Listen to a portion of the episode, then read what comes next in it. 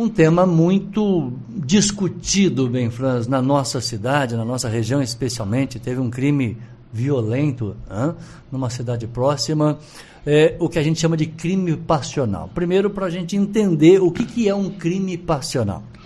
Bom, vamos entender o que quer dizer a palavra passional. Passional, exatamente. Passional está relacionado a paixão. Uhum. Passional é o adjetivo do substantivo paixão. Paixão é uma emoção. Um crime passional é um crime que acontece devido a uma forte emoção. Uhum. É uma emoção tão forte, tão forte, é um surto emocional tão forte, que evita que a pessoa possa controlar os seus atos, possa controlar as suas ações pela racionalidade. A racionalidade falha. Ela não previne que uma pessoa cometa um ato insano levado por forte paixão, por forte emoção, chegando a ponto de cometer um crime, como foi o caso acontecido em Piranguçu.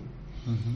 Aliás, Piranguçu está muito em voga, né? Isabela Salles Sim, na capa. Na capa. E agora essa triste história que abalou a comunidade local. E que vai ser tema do nosso programa para a gente entender. Então, a primeira coisa para nós entendermos o crime passional é entender que é um crime derivado da palavra paixão. paixão. Tem uma paixão envolvida no processo. Isso. E a paixão é uma emoção, ah. é uma emoção tão forte, tão forte, que faz uma pessoa cometer um ato hum. Insano, criminoso, irracional, porque a pessoa não consegue se controlar racionalmente para não cometer aquele ato. Quando você fala que é um surto, o surto é, é, é uma, é, é, uma emoção extremamente forte. Extremamente forte, uma emoção extremamente forte que nos faz agir por impulso. Naquele momento é, um, é, um, é uma insanidade momentânea.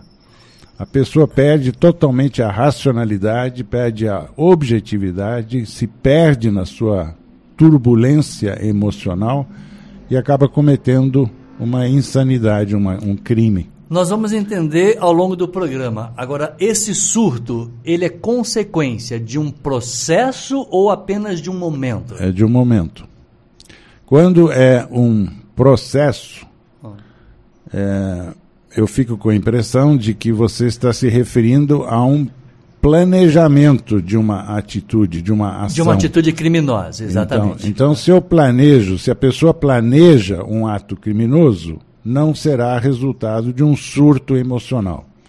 Então, o, o, crime passional, ele é necessariamente, por definição e para distinguir de um, de um crime planejado, uhum. Ele é momentâneo. É uma falha momentânea do circuito da racionalidade na cabeça da pessoa. Quando a gente fala paixão, nós temos o lado bom da paixão, o lado positivo da paixão, que é o mas, amor. Que é o amor. Agora, existe o outro lado também? Existe. Existe o amor negativo, que é o ódio. O inverso do amor é o ódio. Mas você disse um amor negativo, o ódio é uma forma de amar?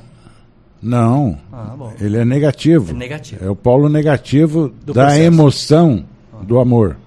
É o nega, contrário é, do é amor. É o contrário do amor. Tá. É o ódio. É o ódio. Agora, da mesma maneira que a gente ama com a intensidade da paixão, nós vamos odiar com a intensidade daquele, daquele momento? Nós podemos chegar a odiar ao com a mesma intensidade extremo. ou até mais do que a intensidade do amor.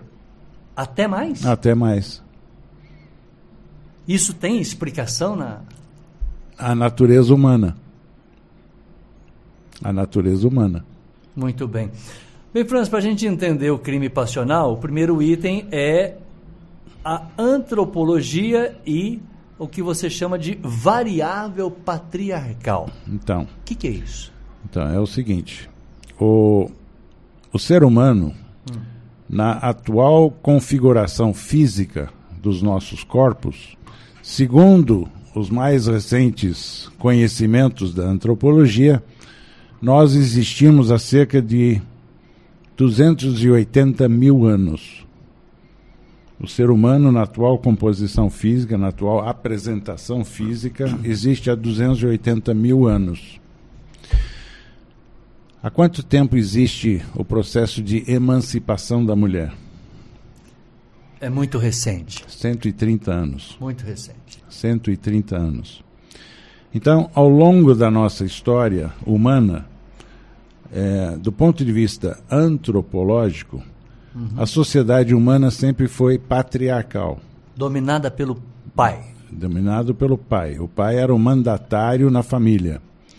Os homens eram os mandatários na sociedade. As mulheres ocupavam a posição subordinativa.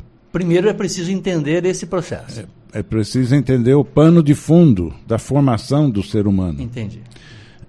Então, historicamente, a mulher sempre foi é, relegada a uma função doméstica, a uma função maternal, com os homens exercendo direitos de posse sobre a mulher. Lembre-se que quando houve uh, as campanhas de guerra na Idade Média, as cruzadas, por exemplo, sim, sim. os cavaleiros iam lutar lá na Palestina, no Oriente Médio, é, e o que que, o que que acontecia com as mulheres? Elas recebiam cintos de castidade. Exatamente. Para que não fossem de outrem para que fossem preservadas, para que houvesse a preservação da ideia de posse do homem em relação à mulher. Então, na formação mental dos homens, na mentalidade masculina, por formação histórica, nós temos essa realidade. A mulher sempre valeu menos, valeu entre aspas, valeu menos é. na hierarquia social. Ela sempre foi subordinada ao homem. Esse processo começou a mudar há pouco tempo, há 130 anos. Na verdade, começou a, a, mudar com a Revolução Industrial na Inglaterra, onde a mão de obra feminina se fez necessária.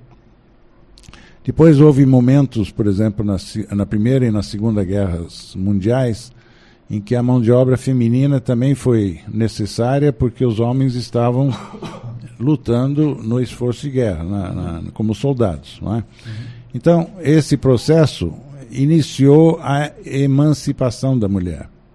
A mulher adquirir direitos iguais. A partir da Revolução Industrial. A partir da Revolução Industrial na idade eh, eh, na, na, Inglaterra, né, no século XVIII. É, final do século. Não, XVIII, XIX, século XIX. Sim. E aí, esse processo, ele continua até hoje. Mas ele tem uma história muito recente.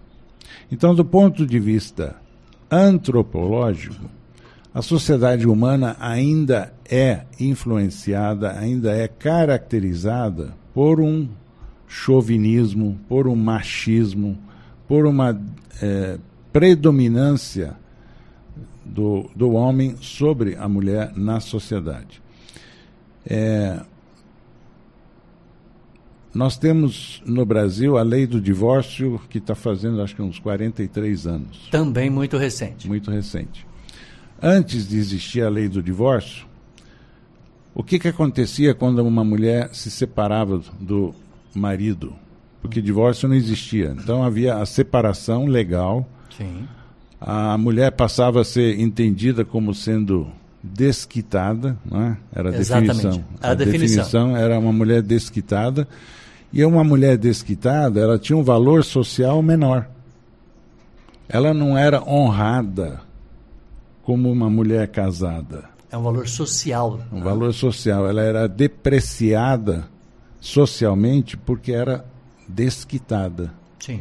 Então você tem aí uma demonstração disso que eu estou falando.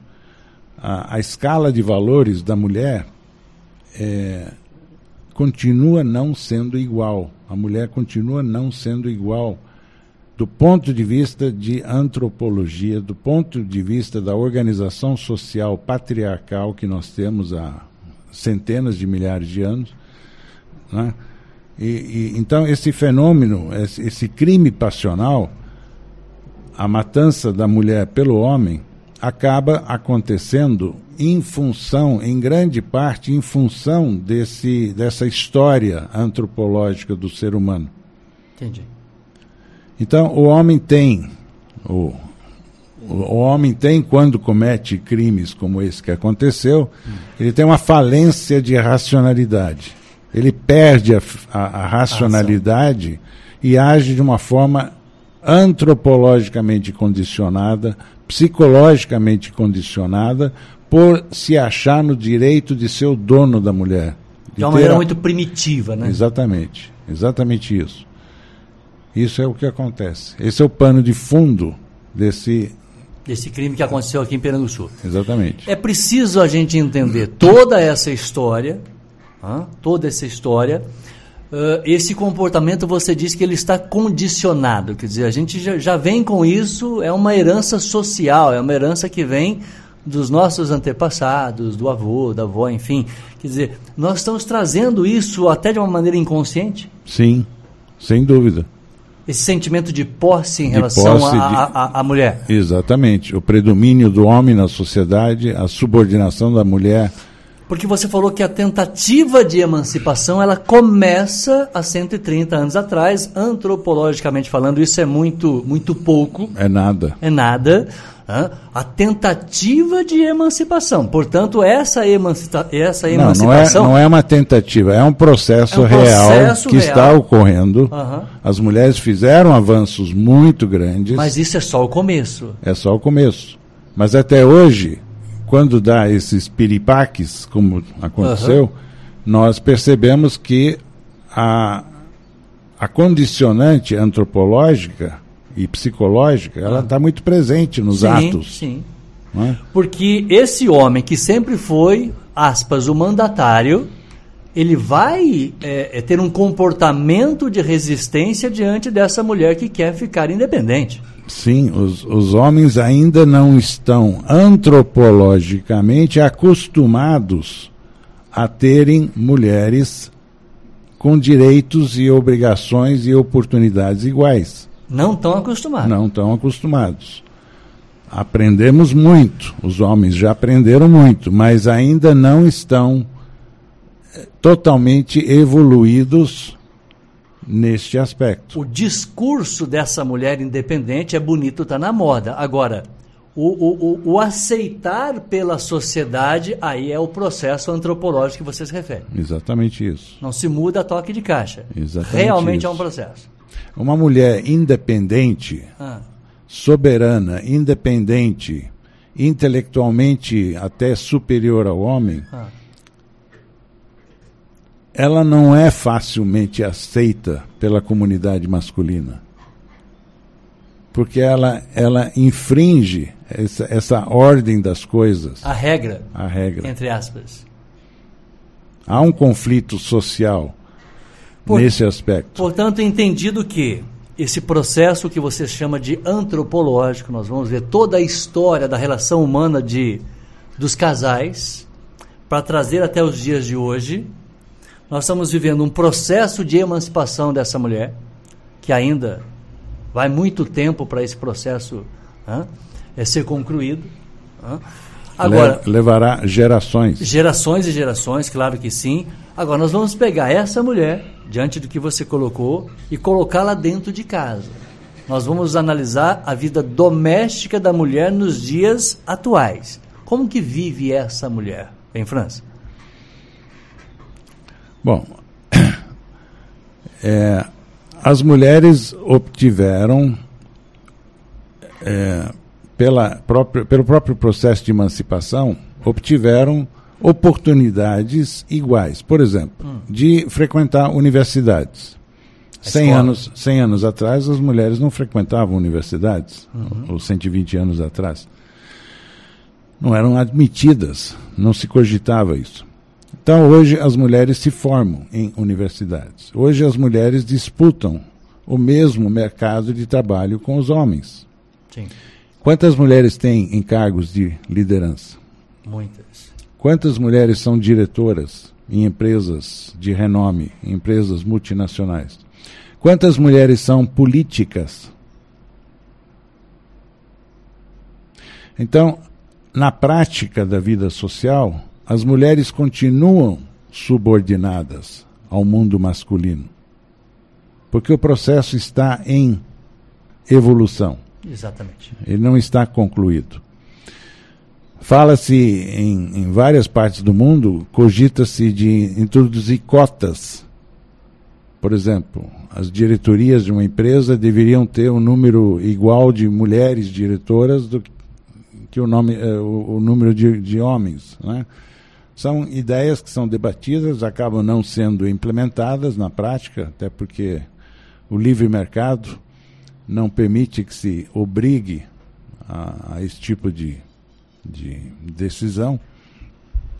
Mas são todos exemplos disso que eu estou falando. Então, é essa herança antropológica que está na raiz desses comportamentos inadequados, essa, essa, falência da racionalidade na hora da discussão, na hora da briga. O homem não aceita que a mulher possa se livrar dele, que possa querer sair de uma relação com ele. Ele não quer perder esse, essa quer, posse. ele não quer perder a posse. Você é minha. Esse sentimento de posse é um sentimento complicado. Lembre-se que nas sociedades primitivas, ah. é, a poligamia era natural. Sim. Os homens podiam ter, em função de sua situação econômica, financeira e de poder dentro da sociedade primitiva, o, o, os homens tinham mais de uma mulher. E era natural. O Império Otomano, Turco-Otomano, ainda na virada do século XIX para o século XX, os haréns, os famosos haréns. Você está falando da virada do 19 para o 20. 19 para o 20. Agora há pouco. Hã? Muito Sim. recente. Sim. Mas a monogamia acabou se estabelecendo como forma predominante da associação conjugal no mundo inteiro. Mas isso 100 anos atrás não era assim. Não era assim. Está muito recente. Muito recente. A relação, a relação conjugal, uh, você diz que ela tem cinco fases. Nós já vimos em alguns programas uh, essa questão da fase da, da relação. Eu queria entender novamente essa esses cinco momentos, até para que a gente possa se identificar neles. O primeiro, o primeiro é qual? Então, o, a primeira fase é chamada de fase da paixão. A fase da paixão é aquela fase em que os cônjuges hum. têm um interesse por estarem fisicamente próximos, estarem fisicamente juntos. Né? A, os hormônios sexuais estão aflorados. aflorados, estão na máxima. Então, é aquela vontade de estar junto permanentemente, de estar íntimo permanentemente. A, a impressão que o casal tem é de que eles são uma entidade só, uma coisa só. Uhum. É, e essa fase da paixão, ela estatisticamente tem um prazo de validade. É? É a fase da paixão acaba. Depois de dois, três, quatro anos, acaba a fase da paixão. Ah. E aí muita gente acha que acabou o amor quando acaba a fase da paixão. Porque as pessoas não entendem que é natural que essa primeira fase diminua essa intensidade, essa vontade de estar fisicamente junto. As pessoas não entendem isso. Então, muitas vezes, acham que o amor que acabou. tinha acabou. Aí vem a segunda fase, fase da realidade. A fase da realidade, ela especifica o seguinte: o casal se dá conta de que eles não são uma entidade, eles são duas entidades. Acabando a fase da paixão, aquela, aquela união conjugal já tem uma história de dois, três, quatro anos. Sim, sim muito provavelmente já terá nascido o primeiro, ou talvez até o segundo filho. Sim. Isso exige da mulher um isolamento social temporário, principalmente se ela for uma mulher profissional, com curso universitário, frequentou, tem uma formação, tem um, uma profissão, exerce aquela profissão. E aí, ao se tornar mãe, ela é obrigada a abandonar aquilo ou recondicionar os, a sua disponibilidade profissional uhum. para ser mãe, para cuidar dos filhos. Então, o, o, enquanto isso, o marido está cuidando da sua vida profissional. Então, começa a haver um distanciamento. Na relação. Na relação, um distanciamento natural. O mundo dos dois começa a mudar. A ser diferente. A realidade do mundo dos dois começa a ser diferente. Aí acontece um outro problema. O casal já está junto há alguns anos. Sim. Começa a haver uma. Acontece uma falácia, que é o seguinte: os casais tendem a achar que, por estarem juntos há tantos anos, um tem a obrigação de saber o que o outro está pensando. Tem que adivinhar o que o outro está pensando. Porque já estão juntos há tanto tempo, se entendem. Né? Então há uma expectativa de que o outro sabe o que você está pensando. Isso está errado. Isso não acontece. Como está havendo, começa a haver aquele distanciamento entre os casais, os mundos se tornam diferentes ou começa a faltar o diálogo. Porque cada um está pensando que o outro sabe o que está acontecendo na sua vida, uhum. mas não está sabendo. E o casal, então, desaprende a se comunicar, desaprende a falar. E é a fala, a fala é o diálogo diário entre o casal que é a amálgama que une aquele casal. Aquele casal tem que acertar os ponteiros diariamente. Eu tenho que saber o que está acontecendo na vida da minha mulher. Ela tem que saber o que está acontecendo na minha vida. E nós só podemos saber isso se nós dialogarmos. Eu chamo esse diálogo diário, eu chamo de hora da verdade. É a hora que o casal tem que desligar o celular, desligar a televisão, botar as crianças em outro ambiente da casa e conversar. Fazer o ajuste. Fazer o ajuste, que é então a terceira fase. Fazer o ajuste. Hum. O ajuste permanente. A quarta fase, a fase do recompromisso. Recompromisso. É. Quando eu faço o ajuste, eu estou me distanciando na minha relação com a minha mulher. Estou me distanciando naturalmente porque o, o mundo mudou. Né? As realidades de cada um mudaram. Então, eu tenho que fazer esse ajuste. Feito o ajuste, que é um processo permanente, mas é colocado aqui como uma etapa, uhum. eu tenho que reassumir o meu compromisso com a minha parceira e ela comigo. Então, eu mentalmente, eu, eu faço um recompromisso, eu me comprometo com ela de novo a conviver com ela, a estar com ela. E a premissa necessária, a, a pré-condição necessária para isso, é que haja o diálogo diário. Eu preciso estar conversando uhum. para poder fazer o ajuste, para que o distanciamento não, não se transforme num estranhamento. É? Uhum. E, finalmente, a quinta fase é a fase da consolidação. É aquela fase que o casal está junto há décadas os filhos já saíram de casa, já existem os netos, até os bisnetos, e aquele casal continua junto, porque aprendeu a conviver.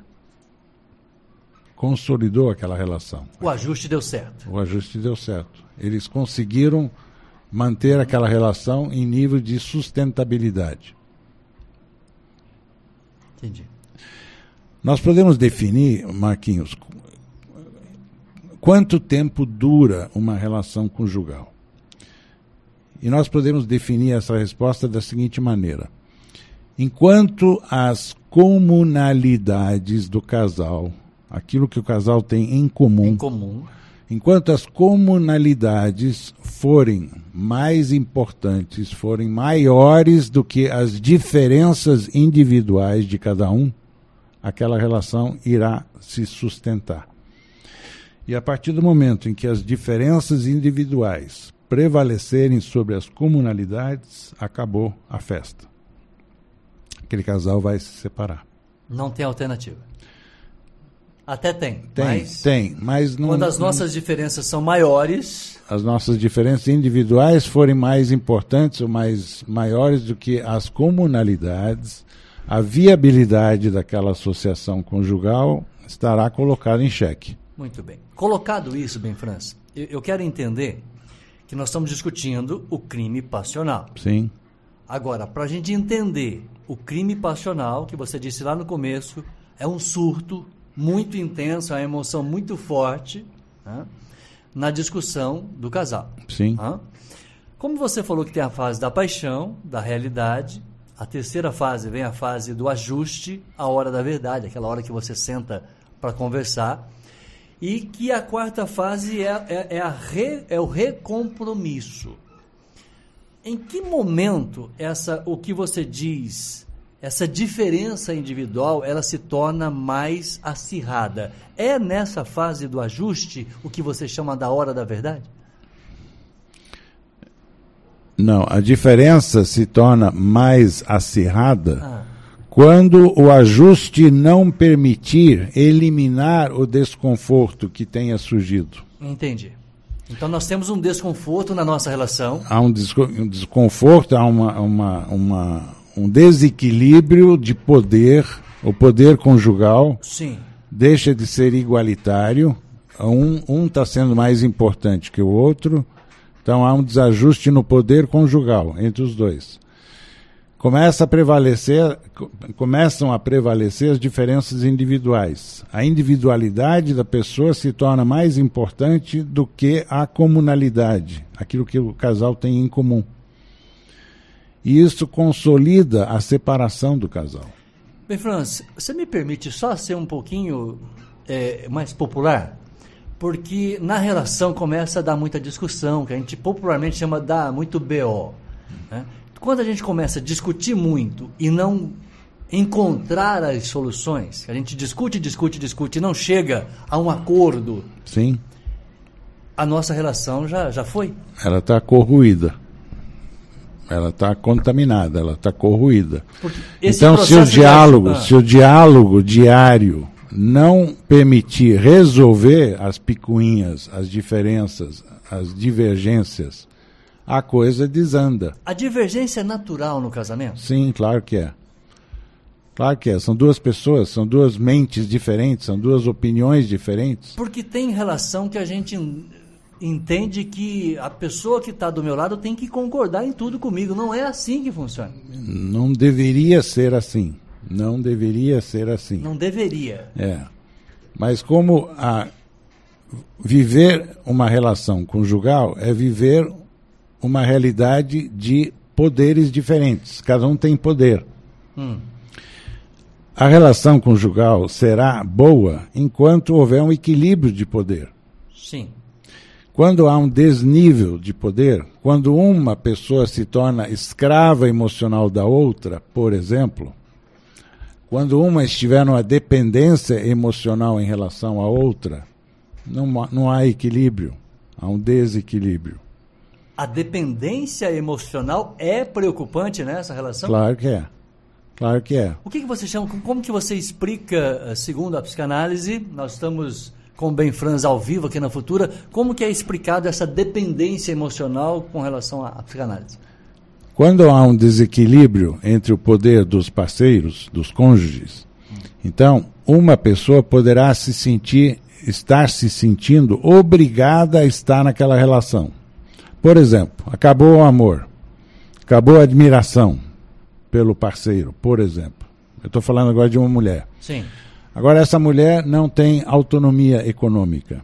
Sim. Essa mulher não tem a possibilidade de sair daquela relação porque ela depende economicamente do marido, por exemplo. Sim. Né? Qual é a harmonia que vai haver nessa relação? Nenhuma. Há um desequilíbrio de poder. Há uma subjugação da mulher em relação ao homem. Pode haver o contrário, uma mulher que seja dominadora uhum. psicologicamente dominadora do marido. O marido é fraco psicologicamente, ele não se impõe, ele não exerce o papel do patriarca dentro de casa, do homem dentro de casa. Essas situações também podem ocorrer. Então aí é o homem que é infeliz. Sim.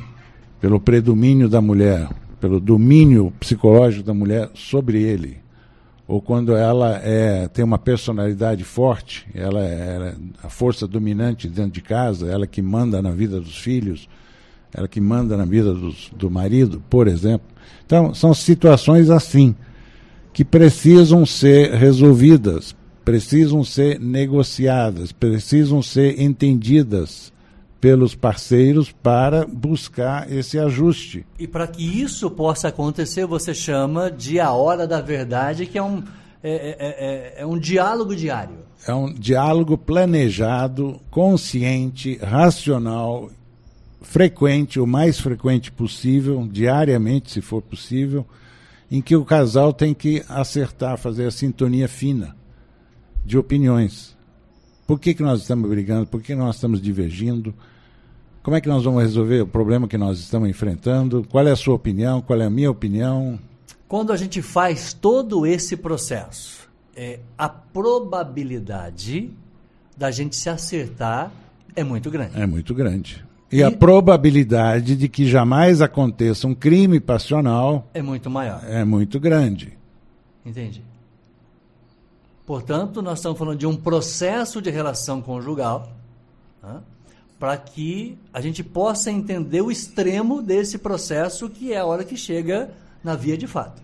Exatamente. Quando a negociação, a conciliação, a, o ajuste é, é imperfeito ou não acontece, não deu certo, pode haver resultados como esse que nós vimos aí no final de semana em Piranguçu. Exatamente. Aí você diz, quando as, comun as comunalidades do casal forem maiores que as diferenças individuais, a coisa não vai funcionar. Não, não, não, é o contrário. É o contrário?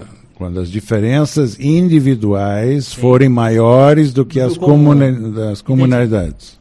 Portanto, quando o meu eu passa a ser mais, mais importante, importante, do, que, do que, o, nosso, o, nosso, o nosso bem comum. É, primeiro o meu eu, depois a minha fotografia, depois o meu xerox, aí vai, o nós não vai sobreviver nunca. Poderá estar comprometido. Vai estar comprometido, ou poderá estar comprometido. Exatamente. Agora, diante desse fato, desse probabilidade de comprometimento na relação, aí vai ter a resistência desse marido, especialmente do marido, geralmente é o marido, hein? o patriarcal, com toda a história que nós falamos, ele não vai aceitar que essa relação, por mais desgastada que ela possa estar, ele não vai é, admitir essa perda. Antropologicamente, ele não suporta a perda da parceira, da mulher sobre a qual ele antropologicamente acha que tem direitos de posse. Portanto, esse crime passional que nós estamos discutindo hoje, uh, a, a porcentagem é, é quase que 100% praticada pelo marido? Ou tem o crime passional praticado pela mulher, por exemplo?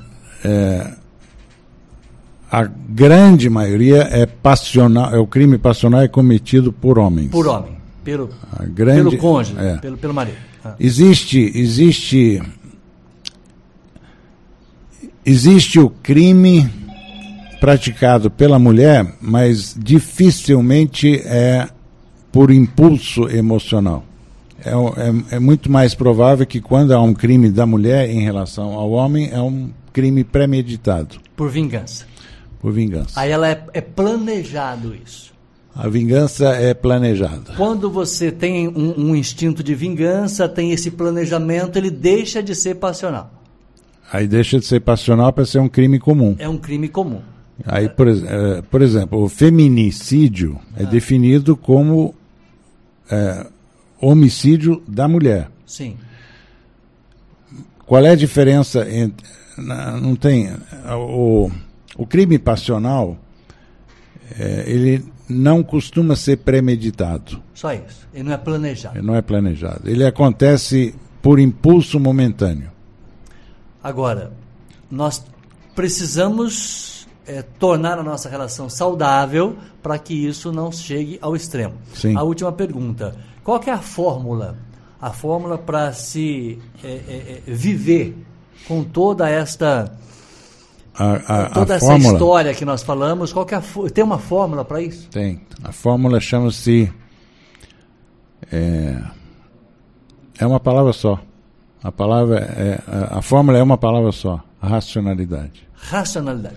Eu preciso, nós precisamos, na nossa vida, aprender a viver a nossa vida com racionalidade. Eu preciso aprender a fazer com que a minha racionalidade prevaleça sobre a minha emocionalidade. Eu não posso permitir que minhas emoções, principalmente minhas emoções negativas, determinem o meu comportamento na vida.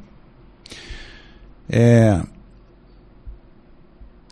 na terapia, quando eu, quando eu converso com meus clientes sobre essas questões, eu introduzo o conceito de técnica dos cinco segundos. O que, é a técnica dos cinco segundos? O crime passional, ou a, a violência conjugal, ou até mesmo a, a violência entre duas pessoas, duas pessoas estão brigando, estão discutindo. Eu estou brigando com você. Estou xingando você. Qual é a sua reação natural? Sua reação natural é dar o troco. Você responde, eu te ofendo, você me ofende de volta, o tom de voz vai subindo, aquilo vai escalonando e pode chegar no ápice de uma violência física ou Sim. até de um assassinato, certo? Sim. Se eu for uma pessoa racional, que consegue fazer com que a racionalidade prevaleça sobre a minha emocionalidade, então tem uma técnica. Eu estou brigando com você, você acabou de me ofender, mas eu não respondo imediatamente para você. Eu dou um tempo de cinco segundos para pensar sobre como eu vou responder a você. É o tempo necessário, Marquinhos, para eu chamar a racionalidade e não cometer um crime passional. Entendi. Cinco segundos já é o suficiente. Cinco segundos. É o tempo que leva para você falar 21, 22, 23, 24, 25. São cinco segundos. É nada, é nada. E, no entanto, é uma eternidade para evitar um crime passional. No exemplo de Piranguçu, se o pai conta cinco segundos, ou se tem um diálogo e pensa que vai ficar três, é três crianças, não, não sei Duas se crianças. duas crianças. Quer dizer, quem eu, eu, eu, eu resolvi o meu problema? Não, eu não resolvi o meu problema. Eu criei um problema para os meus filhos. Para a família, para a família, família inteira, para os amigos, enfim, quer dizer, eh, se eu se por cinco segundos eu penso nos meus filhos, a coisa muda, bem França. A coisa mudaria. A coisa poderia mudar. Poderia mudar. Poderia mudar. Né? Se, eu, se eu penso na, na Então- razão. Então, nós, nós temos a tendência de não pensarmos objetivamente na importância de nós sermos racionais. De nós termos a racionalidade, de, de poder analisar as nossas emoções, os nossos sentimentos. O que, que eu estou sentindo? Que emoções que eu estou vivenciando? E, e como é que eu tenho que controlar essas emoções para que não desande num comportamento inadequado? Portanto, a técnica dos 5 segundos é uma maneira que eu tenho de controlar as minhas emoções. Exatamente isso.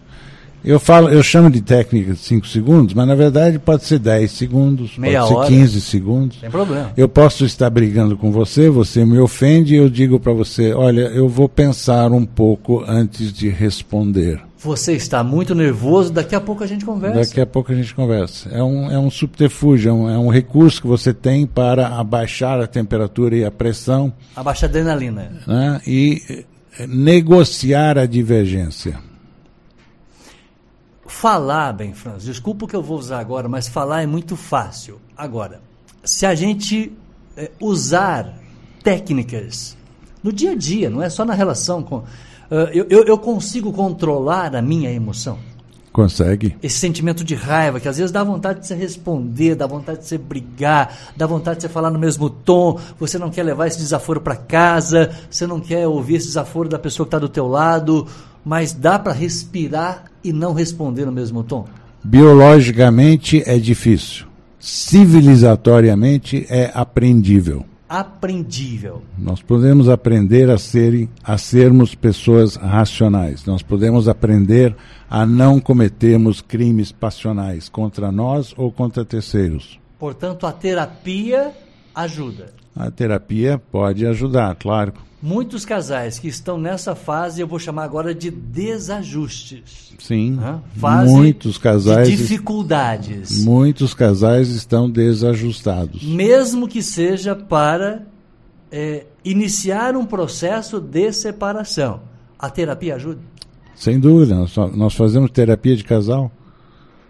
Mesmo que essa terapia termine em separação. Mesmo que termine em separação. Mas vai terminar bem e não terminar como terminou em Peranguçu. Exatamente. Pode terminar de forma racional, de uma forma negociada, de uma forma acordada. Estão de acordo que não vai dar certo, não continuará o que já foi. Vamos separar. Isso também é uma fase de ajuste. Sim. Dá para a gente negociar da lembra, melhor lembra, maneira possível a nossa relação. Lembra, numa, num, num dos programas com você, há muito tempo atrás, nós já falávamos desse assunto. E aí eu me lembro que eu te dei um exemplo que era o casal conversando, e o casal então dizia, um, um dizia para o outro, os meus filhos e os seus filhos estão brigando com os, os nossos, nossos, filhos. Acho que ficou muito claro. Primeiro, entender o processo antropológico. Eu, eu queria, eu queria fazer uma última não, observação. É, só salientar que violência doméstica hum. não é a mesma coisa que crime passional. Violência doméstica é qualquer violência entre parceiros de uma família. Isso é violência doméstica. Violência doméstica. Então isso pode ser a esposa em relação ao marido, o marido em relação à esposa, uhum. pode ser entre filhos, pode ser entre os pais e os filhos. Então, violência doméstica é entre os moradores, os membros de uma família. Hum. É diferente de crime passional. Só para. Agora, a violência doméstica, aquele BO que você vive no dia a dia, pode levar ao crime passional. Claro, claro. O crime passional é uma forma de violência doméstica, hum. mas são conceitos diferentes. Diferentes. Você pode viver uma violência doméstica no seu dia a dia e isso se prolongar por tempo sem acontecer o ápice do processo. Exatamente. A participação do ouvinte é muito importante. Sem e dúvida. o tema de hoje é um tema que está sendo muito discutido na nossa comunidade, na, na nossa aqui. comunidade, até em função do que aconteceu muito próximo de nós. A gente é, sempre fala um... da, de algo longe, agora quando acontece no, no, nosso. A gente sente no corpo, do né? Do nosso lado a gente sente, sente demais. Especialmente quando ficam duas crianças né, e que a família tem que cuidar. Não tem mais pai, não tem mãe. É uma tragédia que abala né, os conceitos que a gente tem de família. Exatamente. Obrigado, Benfrans, mais uma vez. Obrigado pela oportunidade, Marquinhos. Um abraço a todos os ouvintes. Obrigado pelos elogios.